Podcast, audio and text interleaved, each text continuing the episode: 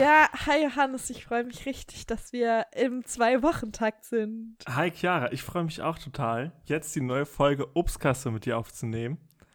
Ähm, genau, das Thema, was es, um was es heute geht, ist eins, was ziemlich aktuell ist im Moment, weil, ähm, das konnten wir vorher nicht wissen. Also wir haben vor einer halben Woche ungefähr überlegt, welches Thema uns interessiert und ich glaube, du hast dich auch noch ähm, anderweitig damit mehr beschäftigt.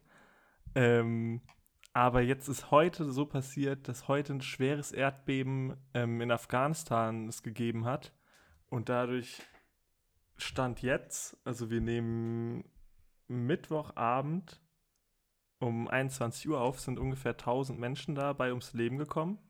Und ähm, Erdbeben soll auch heute unser Thema sein. Und da gibt es natürlich, im Grunde weiß jeder, was ein Erdbeben ist, aber ich glaube, wir haben noch ein paar Informationen, äh, die euch vielleicht überraschen oder die ihr interessant finden könnt. Ja, also erstmal finde ich es auch wichtig, dass wir auch diese auf dieses Ereignis, was gestern Abend so um 9 Uhr äh, abends passiert ist, nochmal drauf eingehen. Also ähm, es sind ganz, ganz viele Menschen gestorben und es sind ganz, ganz viele Menschen verschüttet oder verletzt und viele Familien suchen noch ihre Angehörigen. Ähm, es ist eine wahnsinnig schreckliche Situation gerade. Und es ist natürlich auch ein bisschen makaber, dass wir jetzt genau dieses Thema vor, vor einer Woche irgendwie uns überlegt hatten. Aber das war wirklich ähm, ungeplant und ist gerade ein riesiger Zufall.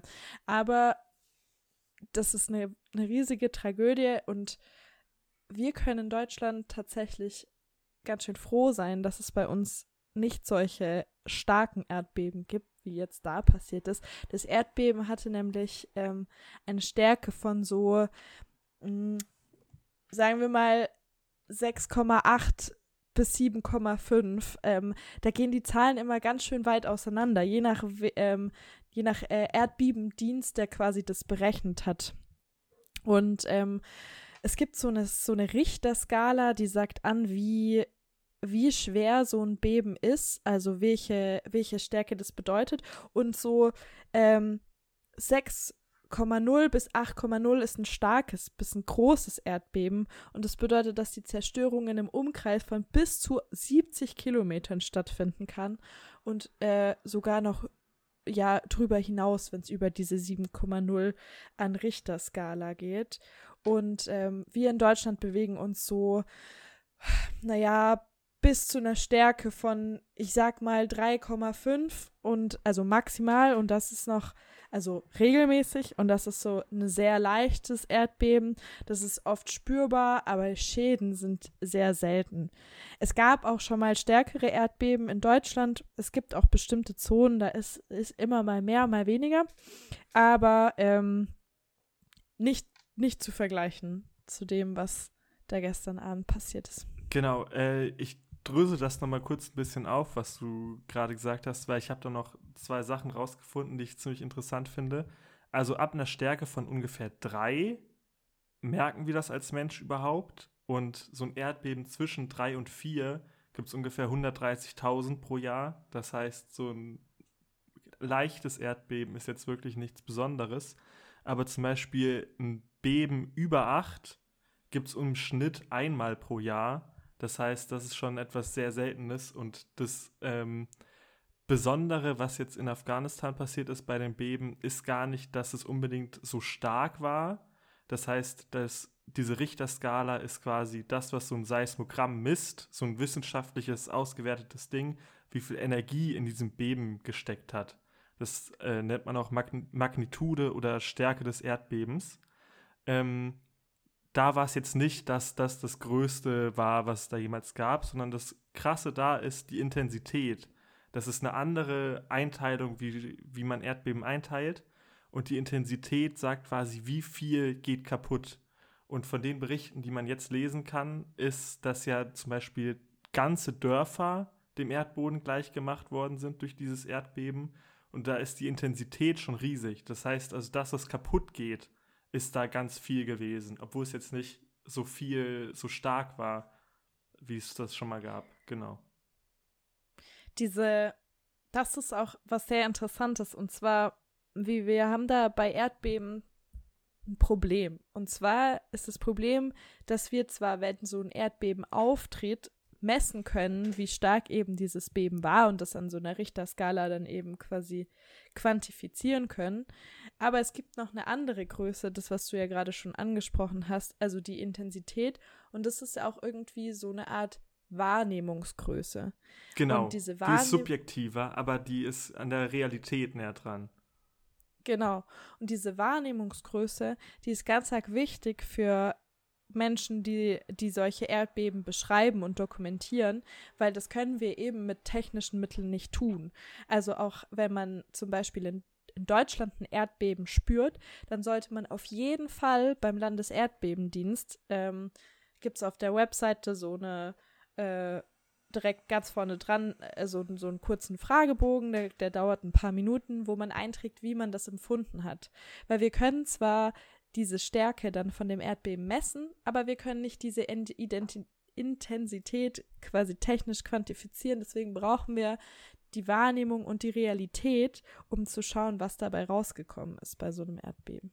Ja, beziehungsweise bei starken Erdbeben gibt es schon Kenngrößen für die Intensität. Also ich glaube, es war eine Intensität von 10, wo quasi okay. alte Gebäude zerstört werden und je größer die Intensität ist, da kann man sehen, wie größer die Zerstörung ist. Aber genau, darunter, wenn nichts kaputt geht, muss man sich irgendwie auf Umfragen verlassen.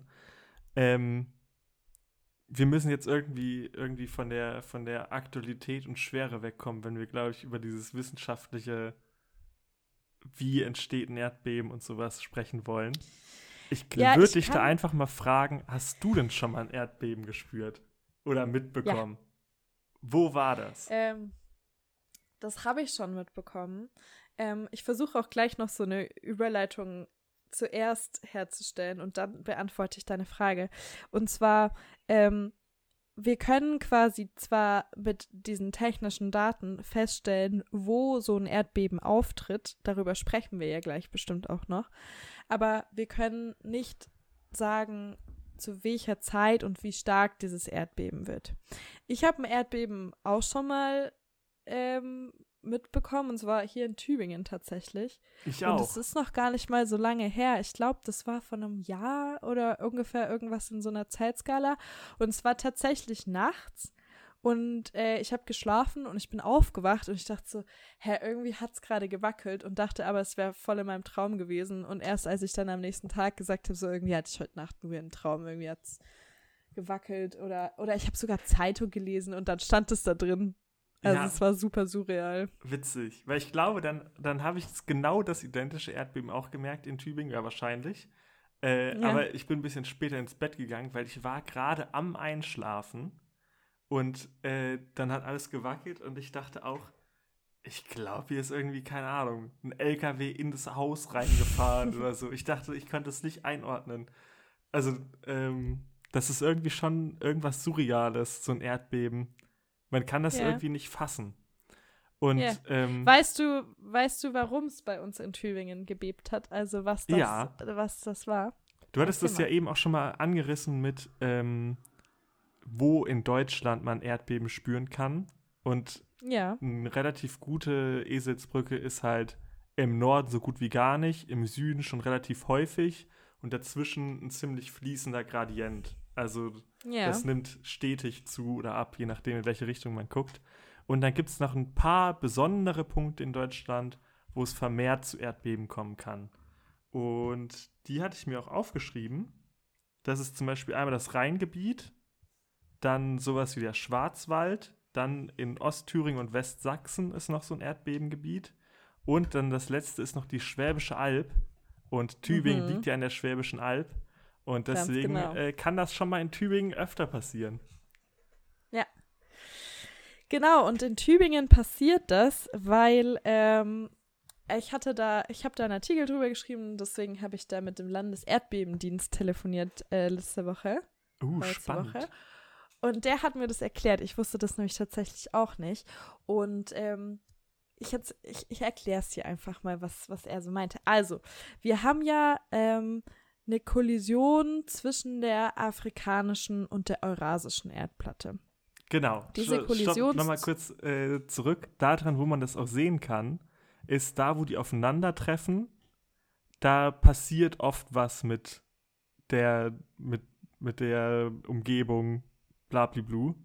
Und wenn die zum Beispiel sich gegenseitig aufschieben, dann entsteht ein Gebirge. Und wenn ich nicht ganz falsch liege, müssten die Alpen äh, ein Gebirge sein, was daraus entsteht, dass diese zwei Platten sich aufeinander schieben. Und ähm, genau. genau, das heißt, ein Gebirge ist oft ein Indiz, dass da zwei Platten aneinander stoßen. Genau, also die Alpen sind quasi diese, ähm, die Dekoration der Koll Kollisionszone. Ähm, die verdeutlicht das und ähm, das ist auch der Grund dafür, warum es zum Beispiel in ähm, in Italien so viel heftige Erdbeben gibt und ähm, aber da komme ich gleich nochmal zurück. Ich wollte dir ja gerade eigentlich erklären, warum es in Tübingen äh, ähm, Erdbeben gibt. Und zwar ähm, muss man sich das so ein bisschen vorstellen, als würden diese zwei Platten versuchen, so aneinander vorbeizurutschen. Und das passiert in sogenannten Scherzonen. Und Albstadt, was nicht weit weg ist von Tübingen, so circa 20 Kilometer, 25 Kilometer. Das liegt eben 6,5 Kilometer oberhalb von so einer Scherzone. Also diese Scherzone ist quasi vergraben im Boden, wo diese zwei Platten aneinander vorbeirutschen. Und die rutschen aber jetzt nicht einfach richtig smooth aneinander vorbei, sondern die verhaken sich so ein bisschen ineinander. Und dieses Verhaken, das baut Spannung auf. Und jetzt kann man sich das so vorstellen, als würde man so ein Gummiband auseinanderziehen. Und man zieht dieses Gummiband, es baut sich Spannung auf, es baut sich Spannung auf und irgendwann reißt das Gummiband. Und dieses Reißen ist quasi das Erdbeben. Also es werden quasi diese Spannungen setzt Energie frei, dieses Reißen setzt Energie frei und die Energie wird dann innerhalb wird dann durch äh, Erdbebenwellen freigesetzt und diese Erdbebenwellen, die spüren wir, wenn es dann unter uns wackelt. Und ähm, ja, in der Albstadt-Scherzone, also auf der Schwäbischen Alb, passiert das eben öfter, weil diese Platten aneinander vorbeirutschen. Tja, und äh, das ist quasi auch die Hauptursache für Erdbeben, sind diese tektonischen Platten. Es gibt ja. noch ein paar andere menschengemachte Erdbeben, die es geben kann, ist durch ähm, ja, Bergbau oder Öl- und Gasförderung.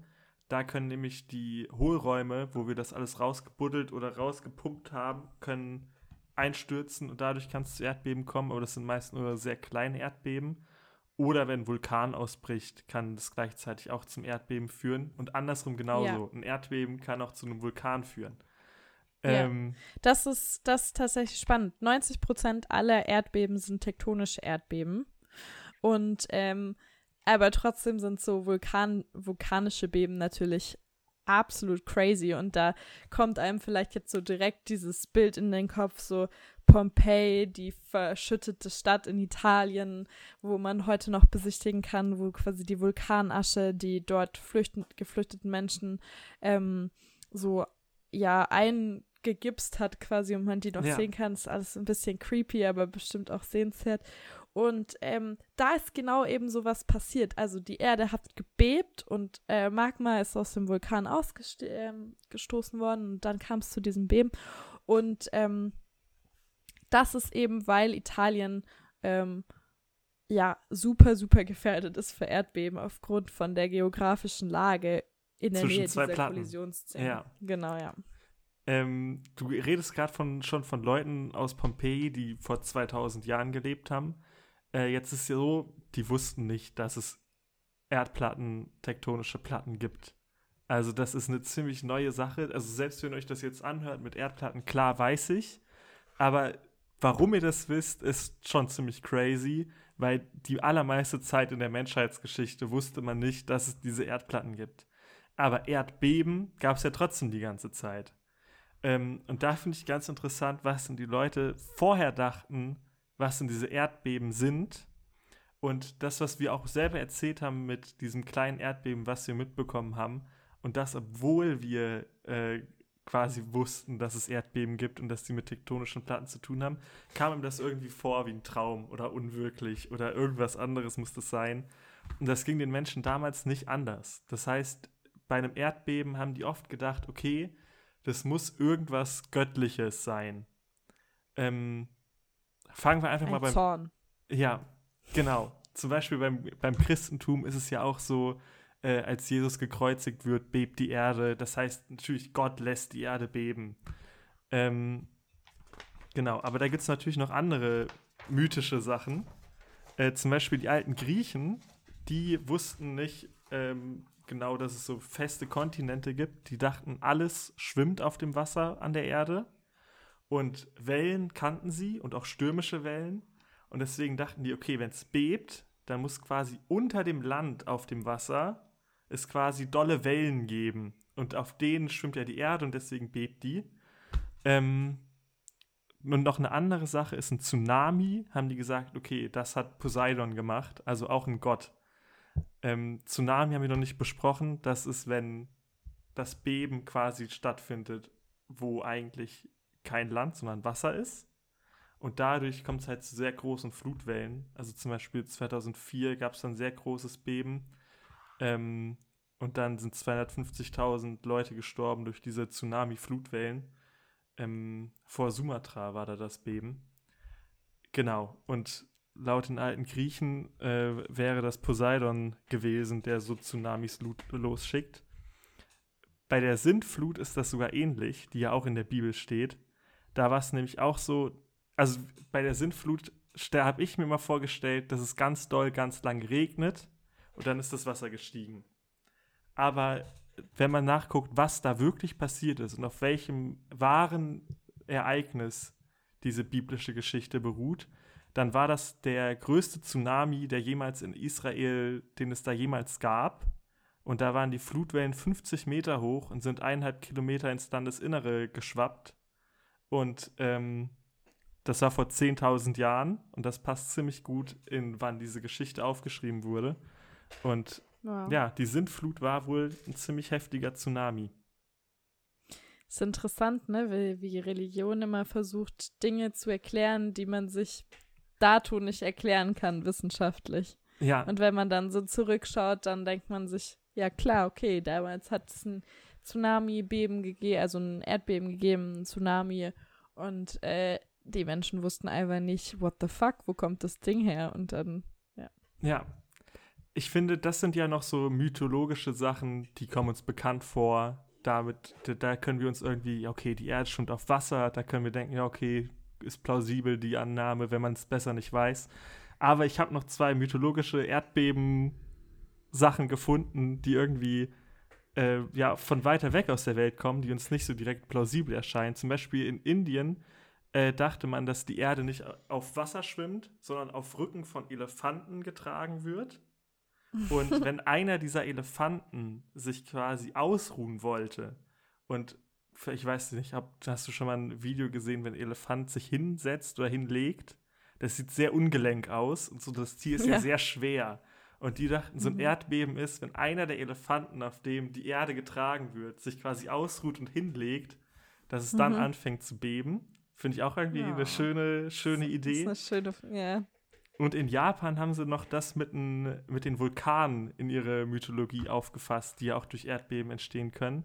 Die haben nämlich gedacht, es ist ein Drache irgendwo unter der Erde in Höhlen und wenn der wütend ist, bebt's. Und wenn der richtig wütend ist, dann speit er mhm. auch Feuer, was wir dann an Vulkanen sehen können. Also das ist auch eine Theorie, warum die, diese Überlegung, dass ein Drache Feuer speit, muss ja irgendwo herkommen.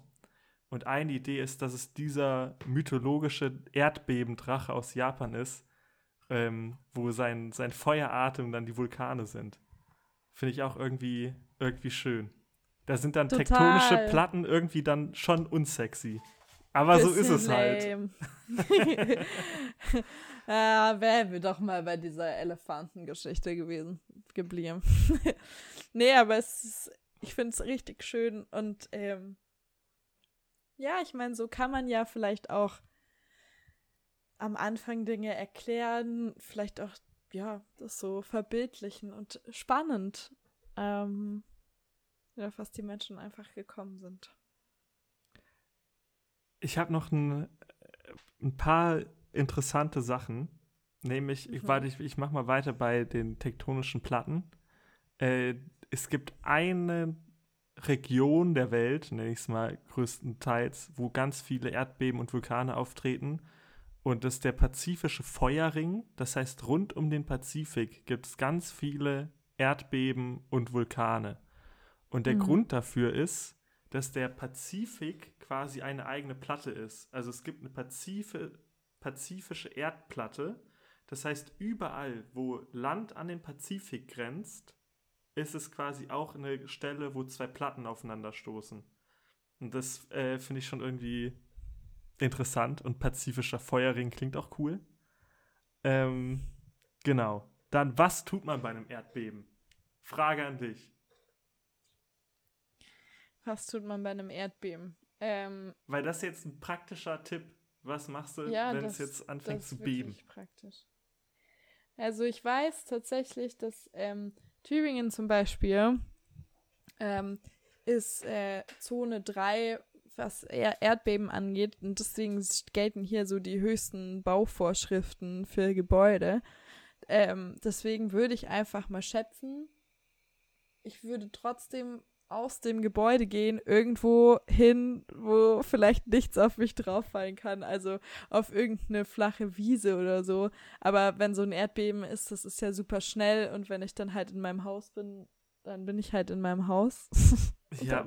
Ja, also wenn du im Haus bist, solltest du auf jeden Fall im Haus bleiben, weil wenn du rausgehst, stehst du ja. ja vorm Haus. Ja, und da ist es gefährlich, wenn Ziegel runterfallen, wenn irgendeine ja. Fensterscheibe kaputt geht oder so, dann bist du vorm ja. Haus schon ziemlich gefährlich. Also im Haus, im Haus bleiben.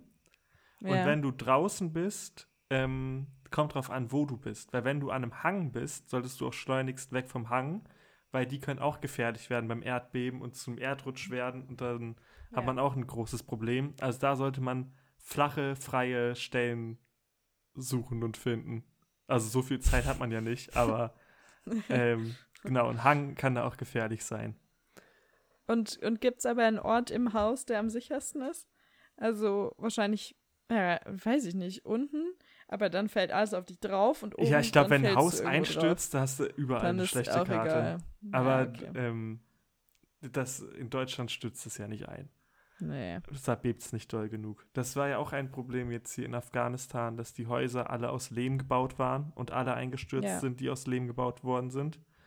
Ja. Ähm, es gibt ja, also so wie wir das Problem lösen, ist ja, dass wir Häuser mit Stahlträger bauen und die sind auch sehr erdbebensicher.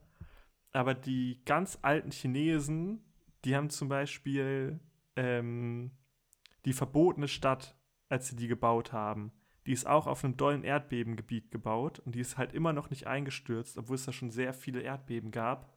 Und die haben mhm. quasi mit Holz eine ausgeklügelte Technik gehabt, wie die da Gebäude erdbebensicher machen können. Also mhm. es muss nicht unbedingt Stahlträger und Beton sein, aber das ist so, wie wir das Problem lösen. Ähm, Witzig, aber, aber ja. kennst du das?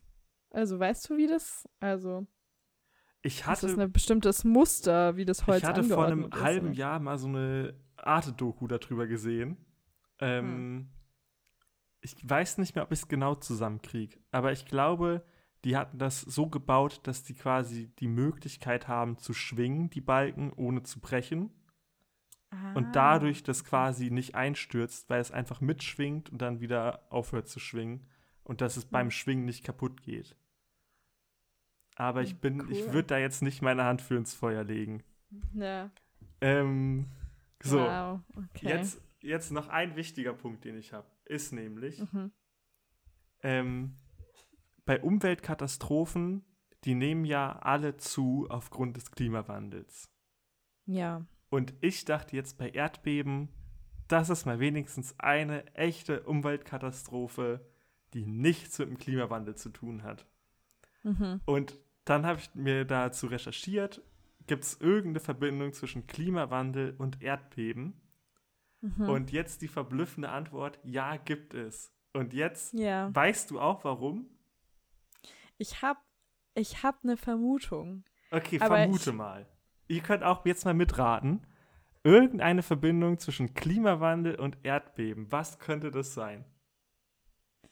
Also, ich ich tapp jetzt mal ins Blaue. Es kann auch kompletter Quatsch sein. Ich weiß es nicht. Ich, ich rate nur. Mhm. Wenn es wärmer wird, dehnen Ja. sich auch Landmassen aus. Und dementsprechend dehnen sich dann vielleicht auch die Platten aus. Kannst du irgendwas anderes außer dein Pokerface machen und so ja oder nein, Ähm, dass ich nicht weiterlaufe gebe in die anderen, Sackgasse? ich geb den anderen noch, sagen wir, ganz kurz Zeit, äh, selber eine eigene Hypothese zu überlegen, aber die ist es nicht. Ich glaube auch, dass es Hm. so weit unten bei den tektonischen Platten jetzt Ja. nicht deutlich wärmer wird. Ja. Also, glaube ich nicht. Aber könnte man ja mal überlegen, die Hypothese. Äh, die, das, was ich jetzt rausgefunden habe, das hat ein äh, seismologischer Professor aus München in einem Interview gesagt. Das heißt, wenn das jetzt nicht stimmen sollte, nagelt den da drauf fest. Ähm, wir haben ja schon gesagt, dass da, wo tektonische Platten aufeinandertreffen, oft Gebirge entstehen. Und wir haben auch schon festgesagt, dass quasi wie bei einem Gummiband immer mehr Zug drauf kommt und irgendwann äh, reißt das. Und wie viel Zug drauf kommen kann, bis dass es reißt, hängt ja davon ab, wie viel Druck das zurückhält, Mhm. dass es reißt. Das heißt, die, das Gewicht vom Gebirge drückt da drauf und irgendwann ist der Druck so groß, dass es trotzdem wegreißt und es ein Erdbeben gibt. ja. Und bei den Gebirgen sind ja ganz viele Gletscher oben drauf, die durch den Klimawandel schmelzen. Mm. Das heißt, die Gebirge werden leichter und sind ja genau Mhm. das Gegengewicht zu den tektonischen Platten, die die daran hindern, Erd, äh, Beben zu verursachen. Das Mhm. heißt, es wird wahrscheinlicher, dass Erdbeben entstehen, aber es werden wahrscheinlich mehr kleine Beben geben. Also die Anzahl an kleinen Beben nimmt durch den Klimawandel zu. Finde ich schon Boah. interessant, Das weil die Gletscher wegschmelzen und dadurch die Ja. Gebirge leichter werden. Mann, und es hängt schon wieder alles zusammen. Ja, Wahnsinn. es ist schon crazy. Klimawandel hat echt überall seine Finger drin. Ja. Oder der Mensch. Ja, Naja. ja.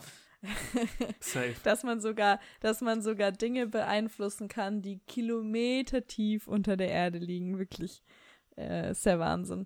Und ähm, diese Kilometer Tiefe, unter der dieses Beben eigentlich passiert, ist auch der Grund, warum wir bis heute noch keine richtigen Warnsignale für Erdbeben haben. Also wir können zwar sagen, okay, an dem Ort ist es sehr wahrscheinlich, dass Erdbeben stattfinden oder vermehrt Erdbeben stattfinden. Aber wir wissen nie Aber wann. wir- Wir wissen nie wann und wir wissen nie wie stark. Und das ist eigentlich für den Stand an Technik, den wir heutzutage haben, ganz schön schwach. Das ist wirklich schwach. Und auch diese, der Stand der Technik ist auch bei den Frühwarnsystemen schwach. Also richtig gefährlich bei Erdbeben. Also okay, nehmen, also nehmen wir das jetzt mal wie in Afghanistan raus. Da war es ja ein Landbeben, was sehr viele Opfer gefordert hat. Aber oft sind ja Tsunamiwellen welche, die sehr viel Verwüstung mitbringen. Und Mhm. ähm, da diese Frühwarnsysteme, die gibt es auch noch gar nicht so lange. Also ich habe ja eben erzählt, vor Sumatra das Beben 2004 hat ja 250.000 Todesopfer gefordert. Und ähm, da gab es kein Frühwarnsystem. Das heißt, die Leute wussten nicht, dass eine Tsunamiwelle auf sie zurollt. Und dieses Frühwarnsystem gibt es jetzt erst seit 2008. Also das ist wirklich, das ist Das ist wirklich schon, alt. das ist schon richtig schwach, finde ich, als Menschheit. So gegen Erdbeben, da haben wir echt einfach den kürzeren gezogen. Ja. Ge gegen alle Naturkatastrophen eigentlich. Was willst du da machen? Ja. Ja, am Ende sind wir dann doch nur, doch nur kleine Menschen auf so einem großen Planet, der wilde Sachen macht. Hm. Aber ich finde es spannend, wie wir von Elefanten, die sich bücken, bis zu dem heutigen Wissensstand gekommen sind. Ähm, Ja, Das finde ich toll und ich, ich bin mal gespannt, was wir an Wissensstand in den nächsten Jahren darüber generieren und wie gut wir unsere Warn, äh, Frühwarnsysteme ausbauen können. auf jeden Fall. Ja, ich glaube, das war dann schon unsere, unsere Folge Erdbeben-Spezial mit, mit, ja, mit Nachrichtenbezug. Ja, Ähm, falls ihr noch irgendwelche anderen Fragen zu Erdbeben habt, schreibt uns einfach auf Instagram und wir machen noch eine Story dazu, weil ich glaube, uns sind nicht alle Fragen, die einen vielleicht brennend interessieren, selbst eingefallen, aber vielleicht wisst ihr ja noch mehr. Ja, es ist ein umfangreiches Thema und es ist auch einfach super aktuell, wie wir jetzt an den unglücklichen ähm, Geschehnissen von gestern Abend sehen. Und ähm, auch wenn ihr Fragen zu dem Beben habt, das da passiert ist, dann schreibt uns gerne. Wir informieren uns für euch und werden dann auf Instagram äh, gerne Dinge hochladen, die wir euch noch dazu ja. sagen können. Was ich auf jeden Fall hochladen will, ist so eine Weltkarte mit so den tektonischen Plattengrenzen. Ja, das Weil ich das finde, sowas sieht schon cool aus. Ich mag so Kartengrafiken, wo so Länder und Welt drauf ist. Keine Ahnung. Ich, glaube, euch geht es bestimmt ähnlich.